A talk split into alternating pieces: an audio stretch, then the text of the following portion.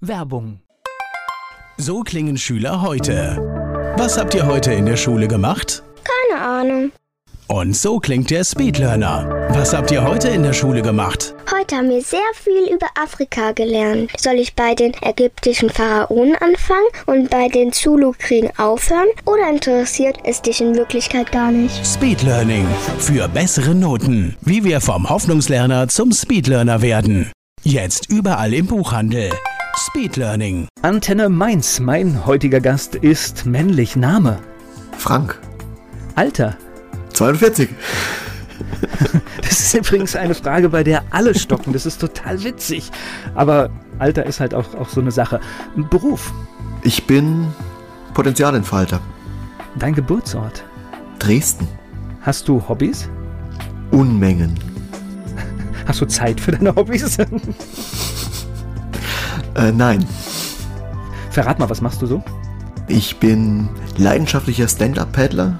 Ich gehe sehr viel joggen und bin viel in der Natur. Also wandern, spazieren gehen, eher wandern. Und das Ganze auf sogenannten vergessenen Faden.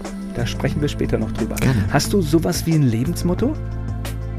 Also es muss jetzt kein Spruch sein, das kann auch einfach nur ein Gefühl sein oder eine Aussage, wie du dein Leben gestaltest. Hör endlich auf dich selber. Die Menschen, die mit dir zusammenarbeiten, was meinst du, was sagen die über dich? Unterschiedliche Dinge, weil sie mich aus unterschiedlichen Gesichtspunkten kennenlernen. Dadurch meine Arbeit sehr facettenreich ist. Das reicht von, sobald du in unserem Unternehmen bist, ist eine gewisse Ruhe eingekehrt. Hängt mit, mit Mentoring zusammen. Andere sagen, ich verbinde oder bin die ideale Verbindung von Business und Spiritualität. Das ist ja schon eine Menge hier. Da gibt es so die unterschiedlichsten Punkte. Frank Vogt, mein Gast hier bei Antenne Mainz. Frank Vogt ist mein Gast hier bei Antenne Mainz. Erzähl mir was über Dresden. Dresden, eine wunderschöne Stadt. Ich habe sie leider erst in den letzten 10, 15 Jahren mal wirklich kennengelernt. Ich bin da geboren, aber in der 30 Kilometer weiter weg in dem kleinen Dorf aufgewachsen und bin dann weggezogen von Dresden noch als Kind oder aus der Gegend und habe es wirklich erst eigentlich wiederentdeckt, als ich öfters im Raum Dresden war, als mein Vater gestorben war. Da habe ich mir gesagt, okay, ich mag mir meine alte Heimat mal angucken und habe festgestellt, ich hätte es viel früher tun sollen. Ich schließe daraus so, so klassische Krankenhausgeburt. Wahrscheinlich war das Krankenhaus in Dresden und Richtig. ja, also wie das so ist. Wo bist du genau aufgewachsen? Ich bin in Lohmen aufgewachsen. Das ist das Tor der sächsischen Schweiz, heißt das. Also es ist kurz vor der Bastei, für diejenigen, denen das was sagt. Wirklich total schön. Also ein kleines Dorf. Ich war, ich glaube, von 8 Uhr morgens bis 20 Uhr abends draußen mit Freunden unterwegs. Damals ging das auch noch, ohne dass gleich die Eltern hinterher rannten und irgendwelche Dinge verboten haben. So wie ich heute den Eindruck habe. Diese Zeit meiner Kindheit war wirklich schön. Aber noch ein Kind der DDR, ne? Ein Kind der DDR, bis ich elf war, genau. Was hast du mitgekriegt vom System oder war das für dich eigentlich noch gar nicht wirklich relevant? Das war in der Tat für mich nicht relevant, weil es war halt einfach gegeben. Ich habe auch da relativ wenig mitgekriegt. Klar, du warst in der Schule in diesen Pionierstrukturen drin. Das ging ja gar nicht anders. Habe auch von meinen Eltern, beziehungsweise die waren damals getrennt, von, me- von meiner Mutter her schon auch mitbekommen, dass es den Westen Deutschlands gibt und was da für Dinge anders laufen. Und dann ging es halt irgendwie los mit den mit den Montagsdemonstrationen, wie, wie dann meine, meine ältere Schwester und meine, meine Mutter vorm Radio gestanden sind, sich das immer angehört haben. Und für mich war das so ein bisschen, ja, fremd, weil ich sag mal, meine Kinderwelt war in Ordnung. Und hat sich was, hat sich dann was verändert durch den Systemwechsel, sage ich mal? Hat sich dein Leben dadurch verändert oder? Das hat sich total geändert, weil meine Mutter hatte in der Zeit einen, einen, einen Mann kennengelernt, der noch zu DDR-Zeiten ausgereist wurde. Also der hatte wohl irgendwie den Ausreiseantrag aus der damaligen DDR gestellt und ist auch kurz vor Mauerfall dann gebeten worden, das Land zu verlassen. Und der hat dann, nachdem die Grenzen offen waren, bei meiner Mama angefragt, hey, hast du nicht Lust zu mir zu ziehen? Und so haben meine Schwester, meine Mutter und ich dann den Weg in den Schwarzwald angetreten. Was völlig anderes, ne? Ja. Obwohl, landschaftlich wahrscheinlich auch durchaus Parallelen, oder? Mein Herz schlägt schon auch im Schwarzwald. Landschaftlich wunderschön. Für mich als Kind war es schon eine Umstellung, weil du aus dem Freundeskreis raus warst. Also eine, eine relativ krasse Veränderung, weil halt alles irgendwie anders war. Und klar warst du irgendwo zum Anfang der Fremdkörper in diesem Konstrukt, damals Raum, Raum Freiburg. Die hatten halt das andere Extrem irgendwie. Die sind natürlich im Westen groß geworden und haben natürlich auch über die Medien das Thema Mauerfall mitbekommen, aber es sind halt wirklich von den vielen DDR-Flüchtlingen, sage ich mal, oder dann auch von den Familien, die die DDR verlassen haben, wenige wirklich in den kompletten Süden des damaligen Westdeutschlands oder der BRD gezogen. Naja, und das war ja, ich, sag mal, tatsächlich man muss es immer überlegen, also das, das, westliche System ist ja über die DDR drüber gestülpt worden, also man kann es auch gar nicht anders sagen. Und das heißt, diese Menschen dort quasi im Osten unseres Landes für die hat sich alles geändert und die mussten auf einmal nach diesen westlichen Regeln zu lernen leben. Und ich weiß gar nicht, ob ich so flexibel gewesen wäre. Das weiß ich auch nicht. Für mich, also für mich selber hat sich die Frage so, so gar nicht gestellt, weil in dem Umfeld, wo ich groß geworden bin, eben auch die ganzen Leute, die ich gesehen habe, wie sie vor den Radios stehen, die haben das ja alle, also die haben das ja alle bejubelt und sich auch alle irgendwo gewünscht. Es, es gab in der Tat eine, eine Situation, da war ich dann schon volljährig und habe irgendwann mal die verbliebenen Verwandten besucht im Raum Dresden. Und da habe ich mir die Frage erlaubt, nachdem doch ein bisschen gejammert wurde und auch die Situation, wie du sie gerade gesagt hast, geschildert wird, ist was übergestülpt worden und das war ja gewollt. Ich glaube, da war eine riesen, da war eine riesen Euphorie auch halt, das verstehe ich ja auch, aber ich glaube, man hätte damals irgendwie ein paar Wochen mehr noch drüber nachdenken können. Das ist richtig. Vielleicht ist das die Wurzel, warum ich meine, meine Projekte so, so angehe, wie ich sie angehe und meine Veränderungsprozesse. Keine Ahnung. Ja, vielleicht hätte man länger drüber nachdenken müssen. Also bin ich auch politisch zu wenig bewandert, aber ich, ich glaube, das hätte, es hätte die, diesen Schritt nicht verhindert und ich glaube auch nicht, dass der verhindert hätte werden müssen. Also ich finde es schon gut so. Na, wir hatten ja zur 30 Jahre Einheit viele Diskussionen, dass wirklich, wie ich es gerade gesagt habe, das westliche System ist übergestülpt worden, aber in jedem System ist etwas Gutes und ich glaube, für die Identifikation oder für, für sowas Gesamtdeutsches wäre es, glaube ich, schön gewesen, wenn mehr Dinge aus dem DDR-Alltag halt auch in eine gesamtdeutsche Identität gekommen wären.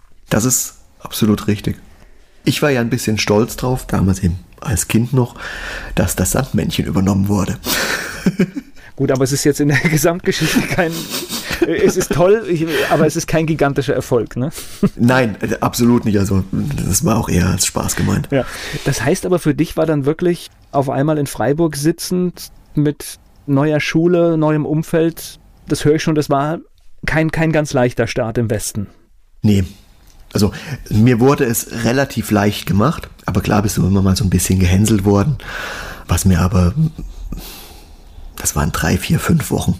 Und klar hast du angefangen, den Freundeskreis zu vermissen, den alten irgendwo, aber ich glaube, das heißt ja immer, Kinder können relativ gemein sein, aber ich glaube genauso sind die schneller anpassungsfähig. Ich meine jetzt im Umgang miteinander, dass du gehänselt wirst aber dann auch relativ schnell aufgenommen wirst. Das heißt, du hast dann irgendwann Anschluss gefunden und dann ja, war das es ging eine normale Jugend. Das ging relativ schnell, ja. Ja, absolut. Also ich habe viel Sport gemacht und war dann im, im Verein natürlich viel aktiv und da lernt man viele Leute kennen, dann wird man natürlich auch in die Gemeinschaft ganz anders aufgenommen. Und gleich geht es weiter im Gespräch mit Frank Vogt. Aus der ehemaligen DDR ging es für Frank Vogt in den Süden Deutschlands nach Freiburg. Er ist mein Gast hier bei Antenne Mainz. Und jetzt halte ich Freiburg, glaube ich, auch für einen guten Raum, um seine Jugendzeit zu erleben, oder? Ja, total. Das ist absolut richtig. Warst du ein guter Schüler? Oh, ja. Ich war wirklich ein guter Schüler. So gegen Abi habe ich auf Deutsch gesagt ein bisschen abgekackt, weil mich alles andere mehr interessiert hat als die Schule. Aber das habe ich im Studium dann wieder aufgeholt. Von dem her, alles gut. Witzigerweise ist normalerweise eher umgekehrt, dass, dass die meisten irgendwie während der Schulzeit so ein bisschen durchhängen und dann am Schluss nochmal Gas geben, okay? Nee, das war bei mir anders. Hast du nach der Schule gewusst, was du machen willst, wo es hingehen soll? Ich war in der Tat zum Anfang ein bisschen überfordert, weil es so viele Möglichkeiten gab. Das ist auch was, was ich, was ich lernen musste aus den vorgegebenen Strukturen. Du machst das so, so und so, dass du einfach auch die Wahl hast. Was möchtest du tun? Und für mich stand irgendwo fest, ich möchte noch was Schulisches machen, aber auch irgendwie Geld verdienen. Und wie kriege ich das kombiniert? Und wie hast du es kombiniert gekriegt? Da gab es die, darf ich Werbung machen? Ja, klar. Dann gab es damals hieß es Berufsakademie, das war so ein duales Ausbildungssystem von Studium und Beruf gleichzeitig. Und das habe ich dann angetreten mit einem Ausbildungsbetrieb und parallel, also es war ein Blockunterricht, drei Monate Betrieb, drei Monate DHBW, also Duale Hochschule Baden-Württemberg. Und das würde ich auch jedem empfehlen, weil du einfach die Berufspraxis bekommst. Einen kleinen Nachteil hat das Ganze. Du hast eine Anwesenheitspflicht bei den Vorlesungen. Also, wenn du einen Freundeskreis hast, der normal an der Uni studiert, ist es immer etwas schwierig, weil du doch öfters mal Partys vielleicht absagen musst, weil am nächsten Tag präsent sein musst im Unterricht. Gut, so ein bisschen Pflicht hat aber immer auch den Vorteil, also man schafft das Studium dann wahrscheinlich auch in einer relativ zügigen Zeit. Absolut. Wie so ein normaler Ausbildungsabschnitt. Das sind drei, drei Jahre gewesen. Und dann bist du was gewesen? Dann bin ich gewesen, oder ich darf es ja immer noch sein, rein auf dem Papier, Diplom-Betriebswirt, Fachbereich Spedition, Transport und Logistik. Und hast du dann auch in diesem Bereich gearbeitet? Ich habe in dem Bereich gearbeitet, sehr lange sogar, habe dann 2014 sogar noch ein Masterstudium gemacht im Bereich MBA, Master für Business Administration, Bereich Logistik and Consulting und habe auch da in dem Bereich, also Bereich Logistik bis 2017 noch gearbeitet, war im oberen Management von einer großen regionalen Spedition bzw. großen regionalen Logistikunternehmen im Raum Freiburg und habe dort den Gesundheitslogistikbereich verantwortet, was wirklich sehr spannend war. Hört sich aber jetzt auch schon nach einer ambitionierten Stelle an und nach einer guten Karriere. Das ist richtig. Eine gute Karriere ist immer so die Frage, wie definiert man das Ganze? Zu dem Zeitpunkt damals sage ich ja, ich habe gutes Geld verdient. Mehr geht immer, vor allem gerade in der Dienstleistungsbranche. Hatte ein tolles Team, hatte wenig Freizeit. Die Projekte wurden auch immer größer und man, man ist auch mehr, in, also in, in den Kontakt gekommen mit, mit Kunden und gerade wenn man so ein, so ein Geschäftsfeld aufbaut, sind dann auch große, große Projekte dabei, die man nicht mehr unbedingt allein stemmen kann. Und das muss man sich halt irgendwann auch eingestehen. Das hat mir auch irgendwann den Stecker gezogen. Man hört es schon, es ist irgendetwas passiert. Das heißt, du hast wirklich Gas gegeben im Job. Genau. Und wenig Freizeit bedeutet, ich sag mal, das, was wir heute Work-Life-Balance nennen, das kam bei dir definitiv zu kurz. Schwergewicht lag im Beruf. Definitiv. Also auch, ich habe es auch gern gemacht. Also ich habe ich es gern gemacht. Ich habe nicht viel anderes gekannt natürlich auch.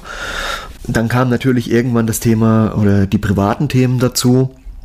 Ob das jetzt Familie ist oder, oder auch Krankheiten der Eltern. Also du merkst selber, ich werde gerade ein bisschen nachdenklich funktioniert die Work-Life-Balance nicht mehr wirklich, beziehungsweise man redet sich die Work-Life-Balance dann schon auch ein, um irgendwann festzustellen, dass die dich nur noch mehr stresst. Brauchst du dazu ein Beispiel? Ähm, ja, bitte. Beispielsweise versucht man ja natürlich dann den, den Job und das Privatleben unter einen Hut zu kriegen. Und man will aber auch sich etwas Gutes tun, zum Beispiel Sport machen. Und dann war es durchaus die Regel, dass ich, also ich bis 18 Uhr gearbeitet habe, nach Hause gefahren bin, mich eine Stunde in meine Joggingschuhe gesprungen habe, bin joggen gegangen und um 19.30 Uhr war ich aber schon wieder zum Abendessen verabredet. Also sprich, habe ich das, was mir vermeintlich gut tut, das Joggen, einfach noch irgendwo in eine Zeitlücke reingebastelt, die funktionieren könnte was ich zu dem Zeitpunkt nicht wusste, dass das einfach auch nochmal Stress für den Körper ist. Also anstatt mir was Gutes zu tun durch das Joggen, habe ich den Körper gerade mal noch auf eine andere Art und Weise einen Stressknopf draufgesetzt. Das heißt, irgendwann muss man sich eingestehen, irgendetwas geht jetzt hier einfach nicht mehr, weil halt die Zeit nicht unendlich ist. Achtung, entweder man gesteht es sich ein oder man spürt es einfach. Weil das ist das Faszinierende, das durfte ich lernen, das Faszinierende an, an uns Menschen, unsere Hülle, Körper zeigt uns irgendwann die Grenzen auf. Und wenn du die nicht erkennst, dann wird dir einfach der Stecker gezogen. Du deutest es jetzt so schön an. Lass uns mal teilhaben, was ist bei dir passiert? Also, du hast den Stecker gezogen bekommen. Äh, in der Tat, ich hatte 2015 einen Burnout, war da auch lange in medizinischer Behandlung. Mein damaliges Ziel war es aber, aufgrund dessen, dass ich auch irgendwie nicht verstehen konnte, dass ich einen Burnout hatte, so schnell wie möglich wieder in Lohn und Brot beziehungsweise in meinen Job zu kommen, weil der hat mir Spaß gemacht. Ich habe den Burnout auch wirklich, also ich habe mir überlegt, woran könnte es gelegen haben. Ich habe es absolut nicht irgendwie auf das Berufliche bezogen, weil das mir ja Spaß gemacht hat, sondern hat das wirklich auf den privaten Stress, den ich damals hatte, projiziert. Weil es einfach eine Situation gab, in der ich hilflos war und mir die Hilflosigkeit nicht eingestehen konnte. Das war damals die, die Krankheit meiner Mutter, die gekommen war. Ich spreche gleich weiter mit Frank Vogt.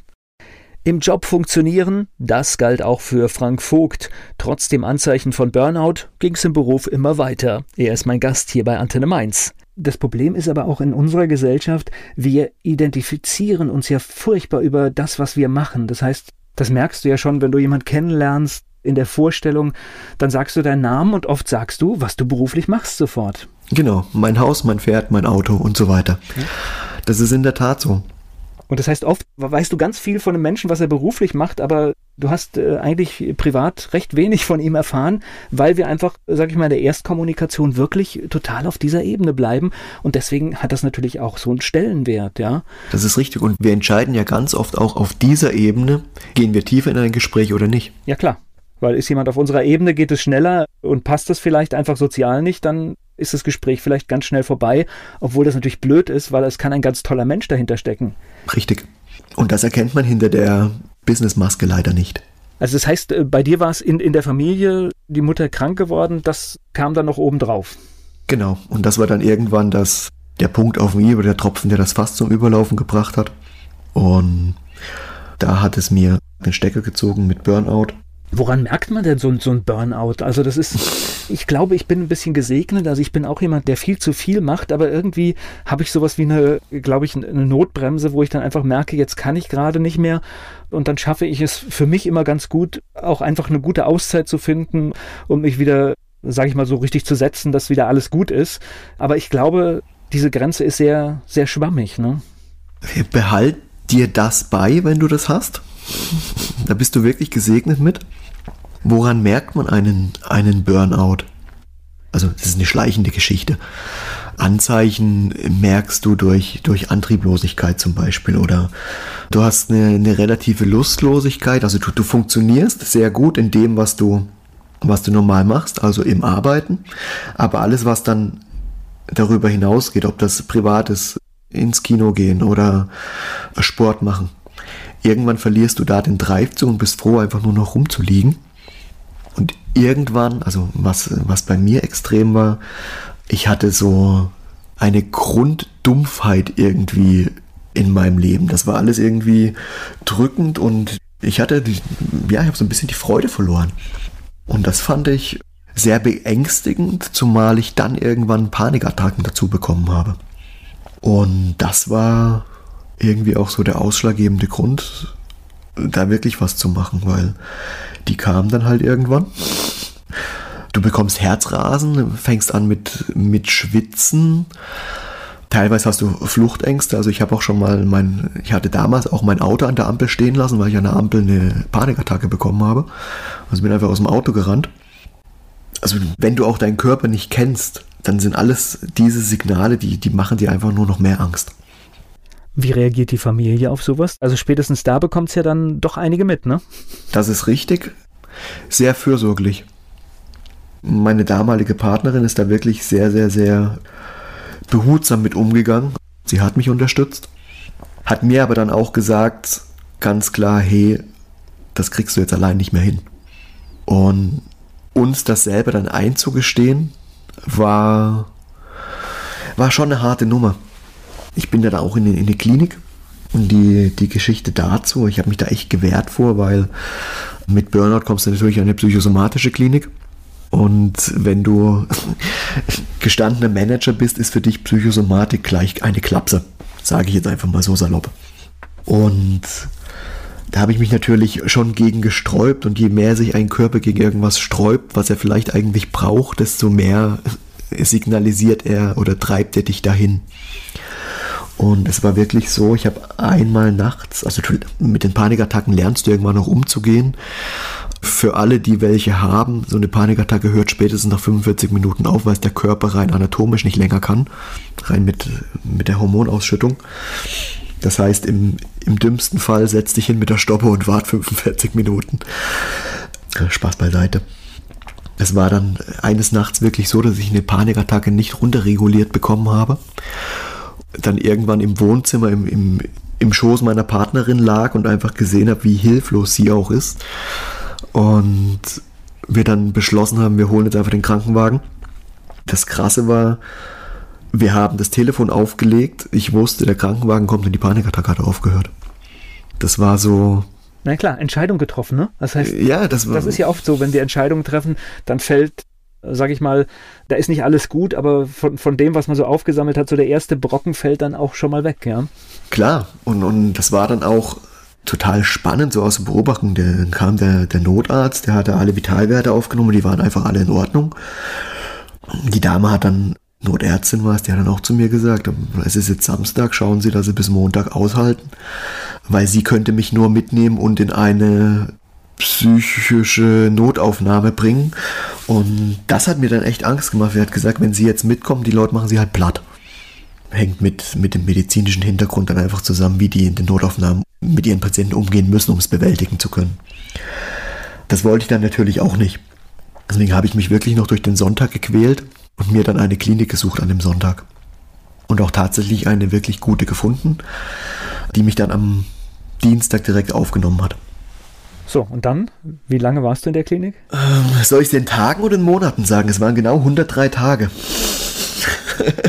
also man merkt, es, es war ein einschneidendes Erlebnis, weil sonst wüsstest du es, glaube ich, nicht so exakt, ne? Ich habe es neulich mal nachgezählt, weil ich das für einen, für einen Blogbeitrag benutzt habe. Deswegen weiß ich so genau. Okay. Aber 103 Tage, das heißt, daran kann man schon auch die Dimension erahnen. Also es ist nichts, was einfach sage, ich, ich entspanne mich eine Woche und weg war. Nee, das, das definitiv nicht. Ich muss aber auch dazu sagen, die ersten vier Wochen habe ich mal gar nicht akzeptiert, dass ich in so einer Klinik bin. Gehört vielleicht dazu, oder? Keine, keine Ahnung? Mm, also ich sage mal so, ich war nicht der Einzige, dem es so ging. Gleich spreche ich weiter mit Frank Vogt. Über 100 Tage in der Klinik und in den ersten 30 Tagen nicht akzeptiert, dass es notwendig war. Burnout, die Diagnose. Frank Vogt hier mein Gast bei Antenne Mainz. Ja, nee, weil ich glaube, du warst ja wahrscheinlich immer noch nicht ganz freiwillig da. Also das heißt, du warst jetzt einfach durch die Situation, dass dein Körper nicht mehr mitgemacht hat, aber das heißt ja noch lange nicht, dass du im Kopf so weit warst. Richtig, ja. richtig. Und das hat wirklich gute vier Wochen gedauert, das Ganze dann auch annehmen zu können. Und ich breche jetzt einfach mal eine Lanze, wenn, wenn jemand vor so einer Situation steht, geht diesen Schritt. Das ist alles andere spielt sich wirklich nur im Kopf an. Ich hatte weder eine Zwangsjacke an, weder war ich, war ich eingesperrt. Das war alles okay.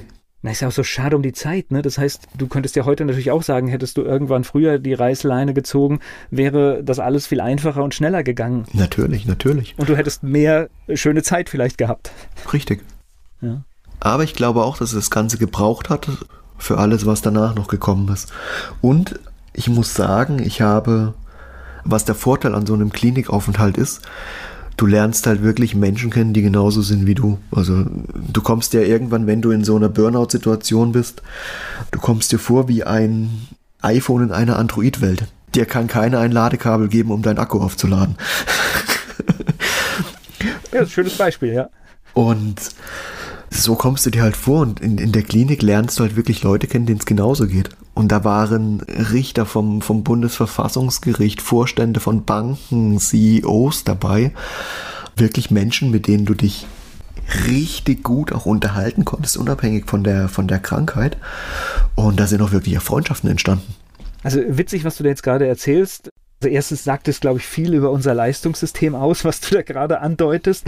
Ich habe das aber bei einem Bekannten von mir, der auch ein Burnout hatte und äh, der hat auch, er hat es nicht gefasst, als er in der Klinik saß und dann äh, saß er irgendwann mal in so einer Runde und, äh, und er sagte, er war eine ganz kleine Nummer und neben ihm saßen echt nur die Vorstände von großen Unternehmen, wo er gedacht hat, er glaubt es gar nicht, ja. Also das heißt, er hat gesagt, äh, sein bestes Netzwerk ist in der Klinik entstanden. Mhm.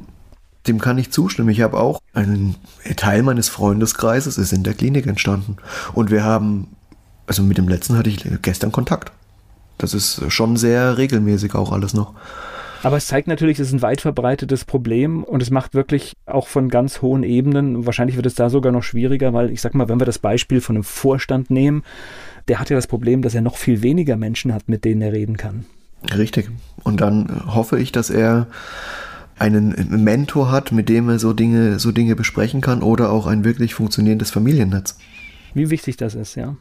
Jetzt warst du in der Klinik 103 Tage. Mhm. Dann kommt der Tag, wo man langsam weiß, dann und dann komme ich nach Hause. Will man dann wieder zurück in den Job oder was ist das Erste, was man möchte? Also für mich war es in der Tat so, erstmal da raus und dann aber auch so schnell wie möglich wieder in den Job. Ich sage das ein bisschen mit einem leisen Unterton, weil heute würde ich es anders machen. Wenn du aus der Klinik kommst, das ist, also du bist ja schon so ein bisschen wie in so einer Käseglocke. Du hast zwar alles, kannst auch raus, aber dein, dein Umfeld lebt ja trotzdem weiter.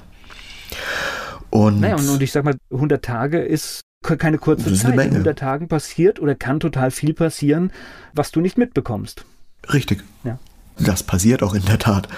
Aber das Spannende ist auch wirklich, du lernst ja auch dich anders kennen, Dinge anders kennen, mit Situationen anders umzugehen. Aber dein Umfeld lernt das ja nicht. Das heißt, du kommst im Endeffekt als neue Person in ein System, was weiter funktioniert, was weiter seinen, seinen Alltag gelebt hat. Und da geht es nicht nur darum, komm du damit klar, sondern dein Drumherum muss auch mit dir klarkommen. Das ist, das ist spannend. Also meine Partnerin hat damals gemeint, sie hätte gerne eine Bedienungsanleitung für mich. die es natürlich in der Form nicht gab, klar. Wurde nicht mitgeliefert von der Klinik, ne? Nein, die wurde nicht mitgeliefert. das heißt, du kamst in deinen Alltag zurück und es war nicht mehr stimmig. Ja. Also kann man so sagen. Es war in der Form nicht, nicht stimmig, äh, dass halt, also ich halt Dinge teilweise anders gesehen habe das hat auch nicht lange, also das hat auch nicht lange gedauert, um sich da, um sich da wieder anzupassen und auch so ein bisschen zu matchen, was ist wichtig, was ich für mich beibehalte, wie kriege ich es in den Alltag. Das klappt alles ganz gut. Was ich hier jetzt einfach mal kritisiere, sind die Wiedereingliederungsthemen in Betrieben. Da ist sicherlich nicht nur in dem Betrieb, in dem ich damals war, sondern auch was ich gehört habe von, von vielen meiner Mitstreiter, sage ich mal, dass da Dinge, also. Also es gibt keine Strategie in Hilflosigkeit eigentlich, ne? Da kommt jemand und man weiß nicht, wie man ihn behandelt, man weiß nicht, wie man ihn wieder an diese Stelle im Unternehmen einbringt, wo er vorher war, weil man einfach keine Rezepte dafür hat. Das ist richtig. Ja. Und da vielleicht wirklich mal auf jemanden hören, der das Ganze erlebt hat, um es zukünftigen Leuten leichter zu machen, wäre, glaube ich, eine gute Idee. Ich überlege jetzt gerade, der Anfang wäre ja eigentlich schon zu schauen, muss ich diese Person an der Stelle einsetzen, wo, wo ich sie hatte? Also da würde es für mich ja schon anfangen, dass man tatsächlich mit dem Arbeitsplatz beginnt, mhm. ob nicht das schon einfach neu überdacht werden muss. Das ist absolut richtig und da denkst du jetzt wahrscheinlich auch als Unternehmer. Die Unternehmen denken auch so, das muss man denen ja schon zugute halten. Aber dann Na, ich denke tatsächlich, aber es für, für beide Seiten. Ich sag mal, du bist ja in einem Job an diese Stelle gekommen und das Unternehmen hat ja vielleicht auch was falsch gemacht. Vielleicht, also will ich, will ich jetzt gar nicht ausschließen oder, oder es ist immer ein Konglomerat aus vielen Sachen. Genau, es sind, es sind viele Beteiligte und das, ich unterstelle ja auch keine Absicht, Klar. aber manchmal sind ja einfach Dinge, wenn du Prozesse laufen lässt, passieren Dinge, die halt auch nicht, nicht erwünscht Klar. sind. Also in meinem Fall war es so, das Unternehmen hat mich auf jeden Fall unterstützt, auch in der Form, dass es mir meinen Job freigehalten hat, eine gewisse Zeit und dann aber mir auch signalisiert hat, du kannst deinen Job wieder machen, aber wir reduzieren den Ganzen ein bisschen. Jetzt weiß ich, das Ganze war dafür gedacht, um mich einfach auch zu entlasten. Ich meine, da war ein 15 Millionen Projekt am Laufen. Ich war da der Keyplayer und ich bin ausgefallen. Das muss irgendwie weiter funktionieren. Das verstehe ich schon. Aber dann ist natürlich auch noch der Faktor der Mensch, der zurückkommt. Mhm. Ich wollte meinen Job wieder. Und fand das alles andere als toll, die erste Zeit, dass, dass ich da erstmal beschnitten worden bin. Heute sehe ich das anders. Und ich habe da auch wirklich drum gekämpft, meinen Job wieder machen zu können. Was auch irgendwann geklappt hat, weil ich wahrscheinlich auch immer noch nicht so weit war zu kapieren, dass ich was anderes brauche oder dass mein Körper was anderes braucht. Um, um da vielleicht auch nicht in Rätseln weiterzusprechen. Ich habe meinen Job dann auch wieder getan, habe auch Dinge geändert, aber wahrscheinlich nicht genug, war irgendwann wieder in, in meinem persönlichen Hamsterrad drin, dass es mir irgendwann dann noch mit einem Herzinfarkt den Stecker komplett gezogen hat.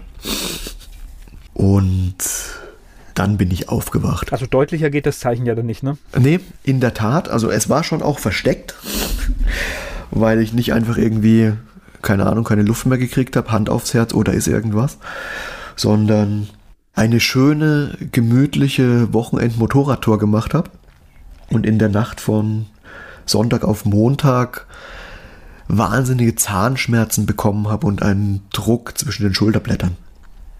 Das war wohl ein Herzinfarkt. Ich habe es nicht gemerkt. Ich habe mir Schmerzmittel nachts verabreicht, damit die Zahnschmerzen weggehen und bin dann am nächsten Tag erstmal arbeiten gegangen. Um dann, ich habe mich wirklich durch den Tag geschleppt, aber es waren ja wichtige Termine, Management-Meetings, Kundentermin und habe einfach körperlich gemerkt, irgendwas, irgendwas ist hier echt anders. Ich bin in einem Meeting aufgestanden und habe mein Bein nachgezogen. Also das kannte ich so gar nicht. Und daraufhin habe ich dann auch kurzfristig einen Termin beim Hausarzt gemacht, zu dem ich dann irgendwie in der Mittagspause hin bin. Gleich geht's weiter im Gespräch mit Frank Vogt. Ein Herzinfarkt und Frank Vogt hat trotzdem bis zur Mittagspause gewartet, bis er zu einem Arzt gegangen ist. Da waren wir gerade stehen geblieben im Gespräch hier bei Antenne Mainz. Du, du, betonst es so schön, Mittagspause, das heißt, du warst eigentlich schon wieder im Funktionieren-Modus. Du hast einfach ja, ja. gesagt, hey, normalerweise, wenn jetzt irgendwas Ernsthaftes ist, müsste man eigentlich sagen, ich gehe jetzt zum Arzt, weil es könnte ernst sein. Und du hast dich noch bis zur Mittagspause geschleppt. Das ist richtig. Heute weiß ich, der Körper signalisiert dir relativ gut, wenn irgendwas ist. Nur man muss es halt auch erkennen. Ich will ja jetzt nicht irgendwie aufrufen, dass die ganze Menschheit hyperonter werden. Aber so ein bisschen drauf hören macht, macht dann schon Sinn. Zumal auch die Ärzte es nicht gleich erkennen. Also ich war beim Arzt, er hat einen Schnelltest gemacht für Herz und Lunge, glaube ich, war es noch. Die waren beide negativ. Also er wusste zu dem Zeitpunkt auch nicht so richtig, was Sache ist. Ich habe ihn dann gebeten, dass er mir doch den Rücken einrenkt, weil dieser Druck zwischen den Schulterblättern noch da ist. Aber da war nichts einzurenken. Er kam dann auf die Idee, einfach mal noch ein großes Blutbild zu machen. Da haben sie mir diese Kanülen Blut abgenommen. Ich bin dann wieder auf Arbeit.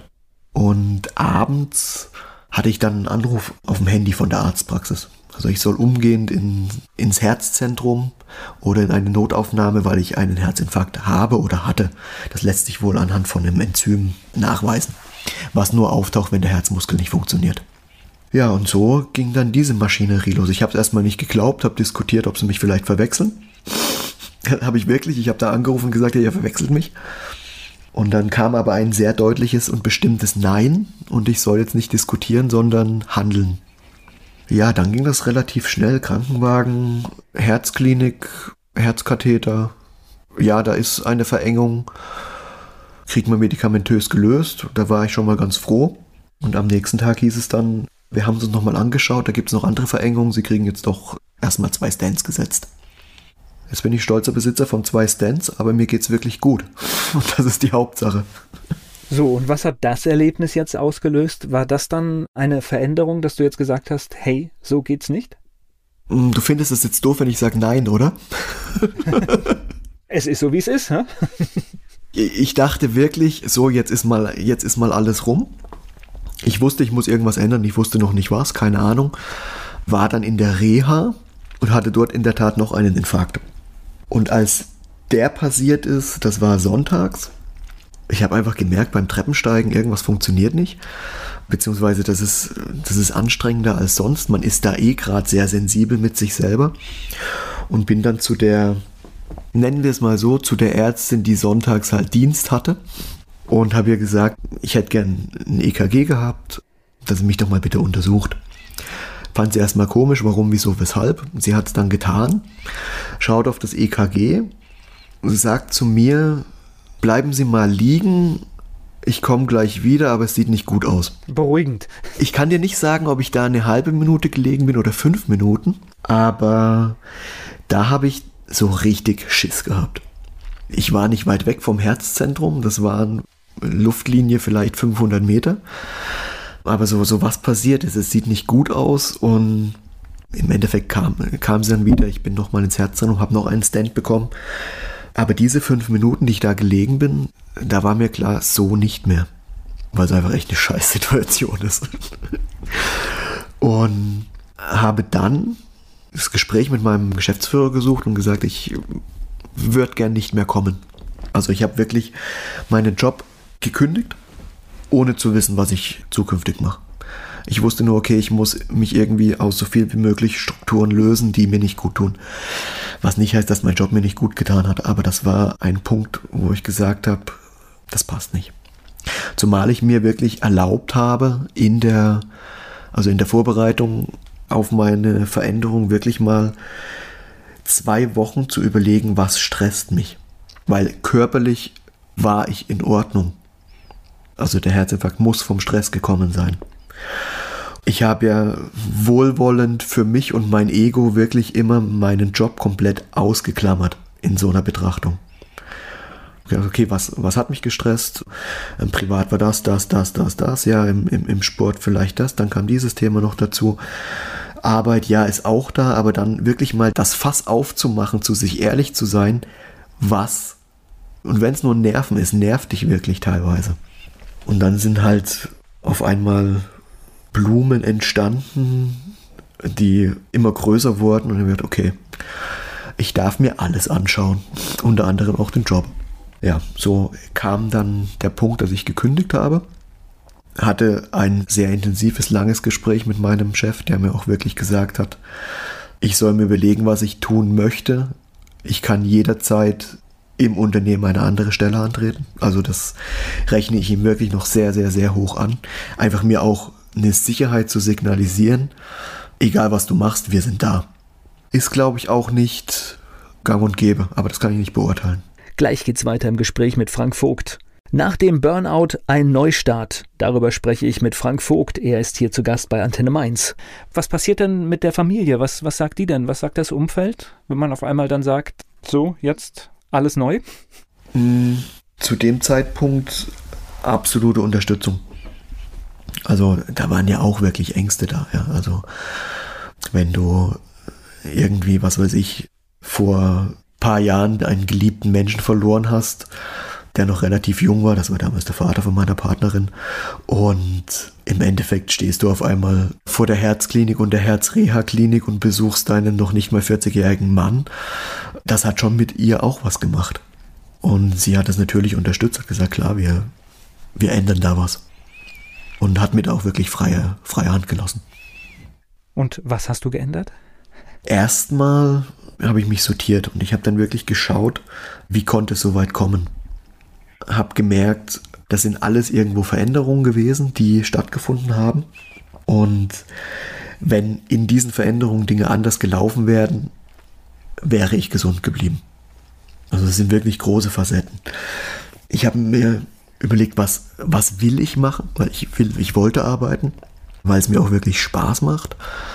Und habe eine Kombination gefunden, die mir erlaubt, das zu tun, was mir Spaß macht. Projekt, Prozessmanagement, Coaching, Training mit dem Schwerpunkt, Menschen wirklich gesund zu halten in ihren Veränderungsprozessen oder auch Unternehmen gesund durch Veränderungsprozesse zu begleiten. Das heißt, du hast deine Erfahrungen genommen und hast dich aufgrund dieser Erfahrungen selbstständig gemacht. Genau, aufgrund der Erfahrungen hat mir nicht gereicht, weil ich muss das Ganze auch irgendwie, ich muss meine Erfahrungen belegen können, dass sie für meine Klienten oder meine, meine Kunden zum einen glaubwürdig sind, dass es nicht einfach nur eine, ein Erfahrungsbericht ist, ja, das ist jetzt halt dem Frank passiert, sondern das Ganze auch fundiert, wenn man so will, auch wissenschaftlich hinterlegt oder auch mit Ausbildung hinterlegt. Also ich habe sehr viel investiert in Trainer- und Coach-Ausbildungen, in Weiterbildung, was Körpersignale angeht, sprich Bio- und Neurofeedback, um da wirklich ein, ein Paket anbieten zu können, was verständlich ist und was ich als Frank vor fünf Jahren, also oberes Management, auch annehmen kann oder annehmen könnte, weil wenn mir zu jemand gekommen wäre, oder da habe ich noch ein Beispiel, darf ich das erzählen? Ja, klar. Situation, du bist Geschäftsbereichsleiter, hast natürlich auch Verantwortung, irgendwo im Unternehmen Vorbild zu sein. Das Unternehmen veranstaltet einen Gesundheitstag oder Gesundheitswoche und an einem Tag waren ganz viele Krankenkassen geladen, die haben unterschiedliche Sachen gemacht, also wie man rückengerecht aus einem LKW aussteigt, Bio-Neurofeedback-Messungen gemacht und da bist du natürlich auch angehalten, als Geschäftsbereichsleiter irgendwann mal hinzugehen und damit die Mitarbeiter auch sehen, hey, du zeigst dich da auch. Ist natürlich, wenn du ein High-Performer bist, nicht unbedingt das, was du brauchst, sondern irgendwann kriegst du einen Anruf, hey, du warst noch gar nicht da, okay, hetzt dann irgendwie dahin, dass du da hinkommst, denkst, ach komm, Bio-Neurofeedback, machst du doch mal so eine Messung und dann bekommst du ein Messungsblatt, wo alle Parameter auf Rot stehen. Die Dame, die das gemessen hat, war vielleicht Auszubildende, keine Ahnung. Also sie hat das Blatt gesehen, hat mir das gegeben, ja, ja, sie kann sein, dass sie schon ein hohes Stresslevel haben. Also, ja, kann sein. Hat mir diesen Zettel in die Hand gedrückt und dann war gut. Was ist damit passiert? Das Ding ist bei mir sechs Wochen im Auto rumgefahren und habe es weggeschmissen. So, und das ist äh, ein Punkt. Du hattest eigentlich schon schriftlich was passiert, ne? Richtig. Also das ist wirklich so im Nachhinein betrachtet, ist das echt Wink des Schicksals oder irgendwas wollte mir signalisieren, hey, schau mal hin. Aber ich habe es nicht getan, weil ich es auch einfach, ja, ich bin gerade gestresst, aber ist halt so. Ich habe es halt auch wieder abgetan, anstatt einfach mal hinzugucken. Und deswegen habe ich auch für mich gesagt, okay, ich will in meinem Tun auch die Möglichkeit haben, mit Bio- und Neurofeedback den Leuten einfach Hinweise zu geben, Achtung, da kann es sein, dass was nicht stimmt. Das muss ja nicht mal sein. Aber schau doch mal, schau doch mal nach hin. Gleich geht's weiter im Gespräch mit Frank Vogt. Frank Vogt nach Burnout wieder zurück in den Job. Heute hilft er anderen dabei, nicht in die Burnout-Falle zu tappen. Er ist mein Gast hier bei Antenne Mainz. Tatsächlich ist doch lieber einmal falsch geschaut, als es richtig nicht gesehen zu haben. Richtig nicht gesehen zu haben, ist schön formuliert, ja. ja, das stimmt. Ja, ich wusste jetzt keine bessere Formulierung, aber ich sag mal, lieber einmal ein Fehlalarm und dann vielleicht ein bisschen mehr Vorsicht, ein bisschen mehr Achtsamkeit. Das kann ja definitiv nicht schaden. Richtig, absolut. Ja. Das heißt, heute bist du in diesem Bereich unterwegs. Du schaust, dass Menschen nicht in die Situation kommen, in die du gekommen bist. Genau. Also ich habe im Endeffekt zwei Kundenströme. Das eine sind die Unternehmen selber. Das andere sind die Unternehmer oder Führungskräfte, die ich unterstütze, eine gewisse Peak-Performance im Management zu leisten, also Hochleistung zu bringen und dabei aber gesund zu bleiben. Und die Unternehmen unterstütze ich in zweierlei Weisen. Zum einen im Projekt Prozessmanagement, einfach Projekte aufzugleisen unter Einbezug aller Beteiligten. Das hat jetzt gar nichts mit High-Class Scrum Master zu tun, sondern ich habe dann aus dem Coaching einen Tool entwickelt, wie man Unternehmensprojekte so gestaltet, dass wirklich so viel wie möglich am Prozess beteiligten oder von einer Veränderung betroffenen Personen oder beteiligten Abteilungen involviert sind, um einen wahnsinnig umfangreichen Maßnahmenplan, Projektplan zu erstellen, um zu verhindern, dass Projekte scheitern oder verzögert werden, weil man Dinge nicht beachtet hat. Und das funktioniert auch wirklich gut. Ein Punkt ist auch was mir eher ein Herzensthema ist im wahrsten Sinne des Wortes. Ich biete auch zwei Tages Burnout-Präventionen an. Und zwar so ein bisschen nach dem Motto vom Manager für Manager oder vom Betroffenen für die, die es nie werden wollen. Das sind so die zwei Schwerpunkte, die ich habe. Wie sieht es bei dir in Corona-Zeiten aus? Ich würde jetzt aus dem Bauch sagen, normalerweise müsstest du total gut gebucht sein, weil es gibt gerade in diesen Zeiten so viele Stressfaktoren, die wir hier gerade auch wir schauen immer nur so auf, auf, auf all die Dinge, die man tun kann und wir, wir reduzieren uns und aber tatsächlich bedeutet das für ganz viele Selbstständige im Moment einen enormen Stress, weil die müssen total viel machen, um überhaupt nur irgendein kleines Ergebnis zu erzielen. Klar, also das, das war für mich auch für mich auch interessant, zumal ich meinen mein Wohnort gewechselt hatte vor, vor Corona noch und hatte dann auch geplant, Seminare erstmal zu geben, um Fuß zu fassen. Die sind natürlich Corona-bedingt ausgefallen. Ich selber habe dann auf, auf Online umgestellt, biete für Firmen Online-Kurse an und auch für Einzelpersonen, Führungskräfte selber. Leider ist es nicht so, dass ich komplett ausgebucht bin. Also gerade Seminare fallen alle aus. Und von. Aber du stimmst mir zu, dass die Stressfaktoren im Moment in einigen Bereichen signifikant höher sind als zu, sag ich mal, normalen Zeiten. Da stimme, da stimme ich dir absolut zu. Das Thema ist da natürlich, die Firmen setzen ihren Fokus jetzt erstmal darauf, wie kann ich mich denn noch besser digitalisieren. Also viele KMUs haben sie noch nicht wirklich auf dem Schirm gehabt. Schauen da natürlich nach Systemen, wie kann das funktionieren. Das ist wirklich gerade ein Thema, was am Markt akut ist. Was aber schon wieder vergessen wird, das ist jetzt wirklich ein Kritikpunkt von mir, ist das Thema Mitarbeiter. Ich habe 2019 eine Studie gemacht, ging es darum, Digitalisierung und der Mensch.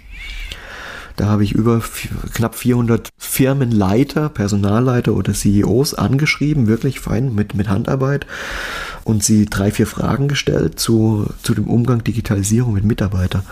Und es war sehr spannend, da rauszufinden, dass der größte Teil in den Mitarbeitern das größte Hindernis der Digitalisierung sieht und im Umkehrschluss hatten aber auch nur 2% in ihren Zielen die Mitarbeiter mit verankert. Also im Endeffekt Mitarbeiter komplett außen vor gelassen und ich sehe jetzt leider, die Entwicklung geht wieder in dieselbe Richtung. Das heißt, Unternehmen schaut auch jetzt schon mit auf eure Mitarbeiter, holt sie mit ab um dieses, um ja, weil da scheitern ja später die Prozesse. Das genau. Heißt, wen ich nicht mitgenommen habe und dann habe ich ja so viel Spannung da drin, das ist ja eigentlich. Genau. Und um, um auf Corona nochmal zurückzukommen, klar, da haben die Unter Unternehmen jetzt ihren Schwerpunkt drauf.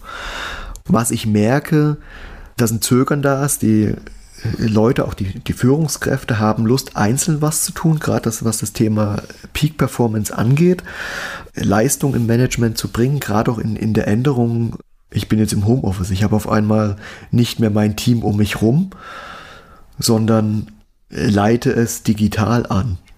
Und da gibt es auch die unterschiedlichsten Personentypen.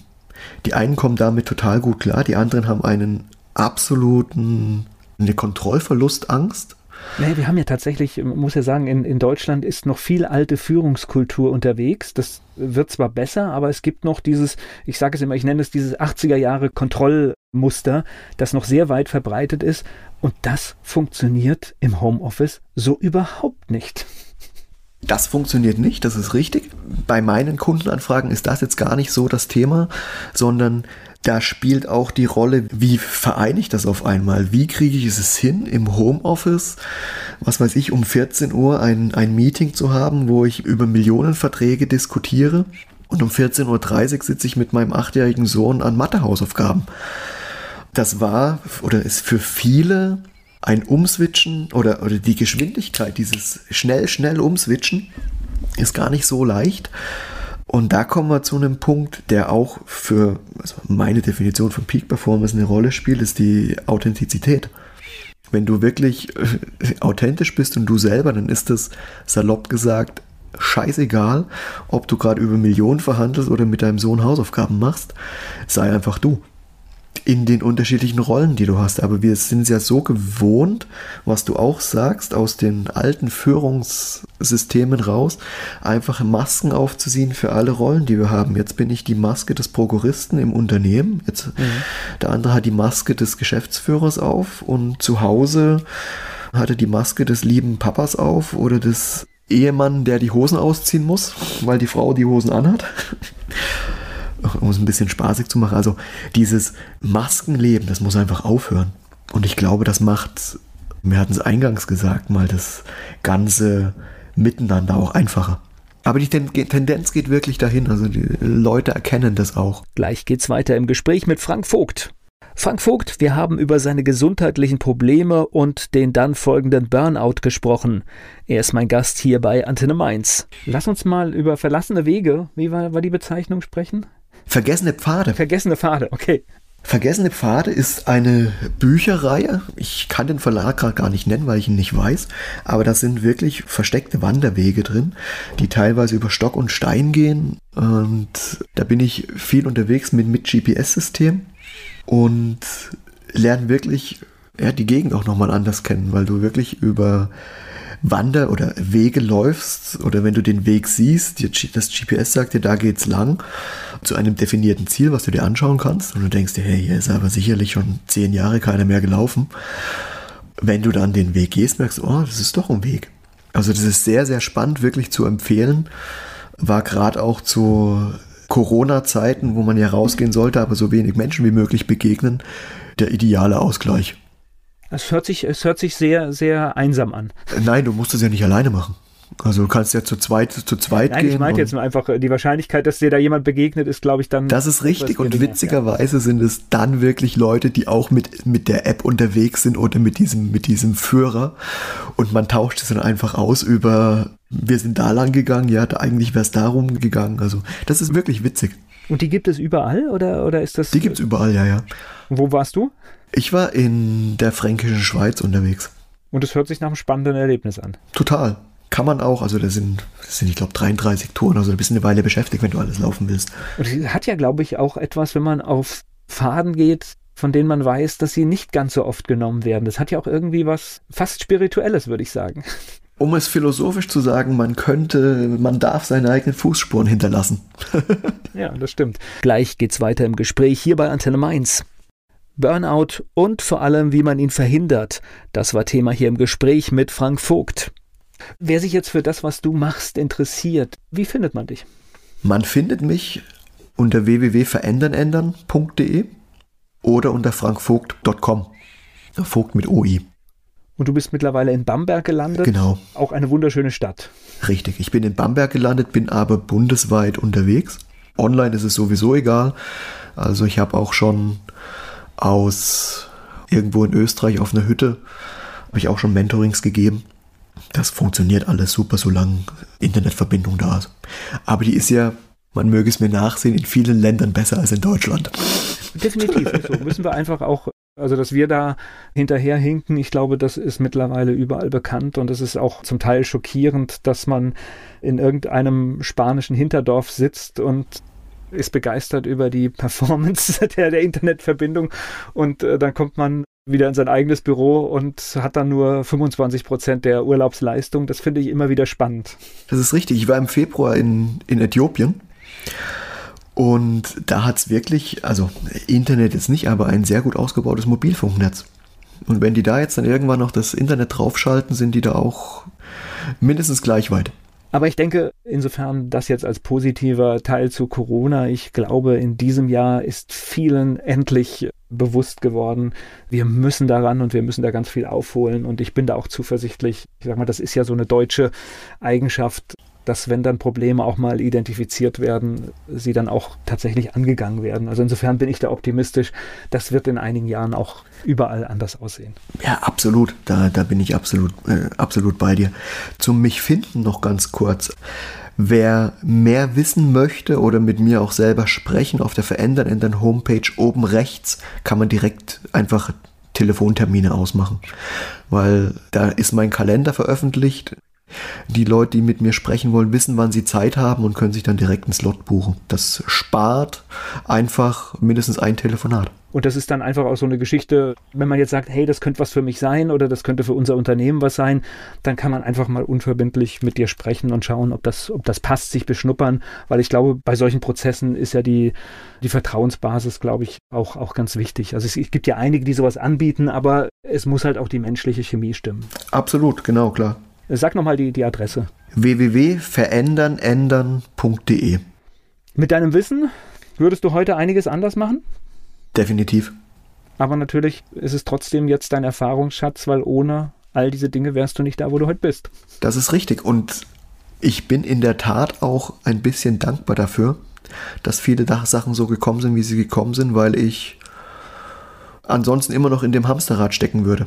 Oder vielleicht auch nicht mehr, weil es mich vielleicht dann doch ganz erwischt hätte. Keine Ahnung. Und im Prinzip sind wir da an einem guten Schlusspunkt. Also bevor es so weit kommt, sollte man sich helfen lassen. Absolut richtig. Ich danke dir für das Gespräch. Ich danke dir. Werbung. So klingen Schüler heute. Was habt ihr heute in der Schule gemacht? Keine Ahnung. Und so klingt der Speedlearner. Was habt ihr heute in der Schule gemacht? Heute haben wir sehr viel über Afrika gelernt. Soll ich bei den ägyptischen Pharaonen anfangen und bei den Zulu-Kriegen aufhören? Oder interessiert es dich in Wirklichkeit gar nicht? Speedlearning. Für bessere Noten. Wie wir vom Hoffnungslerner zum Speedlearner werden. Jetzt überall im Buchhandel. Speedlearning.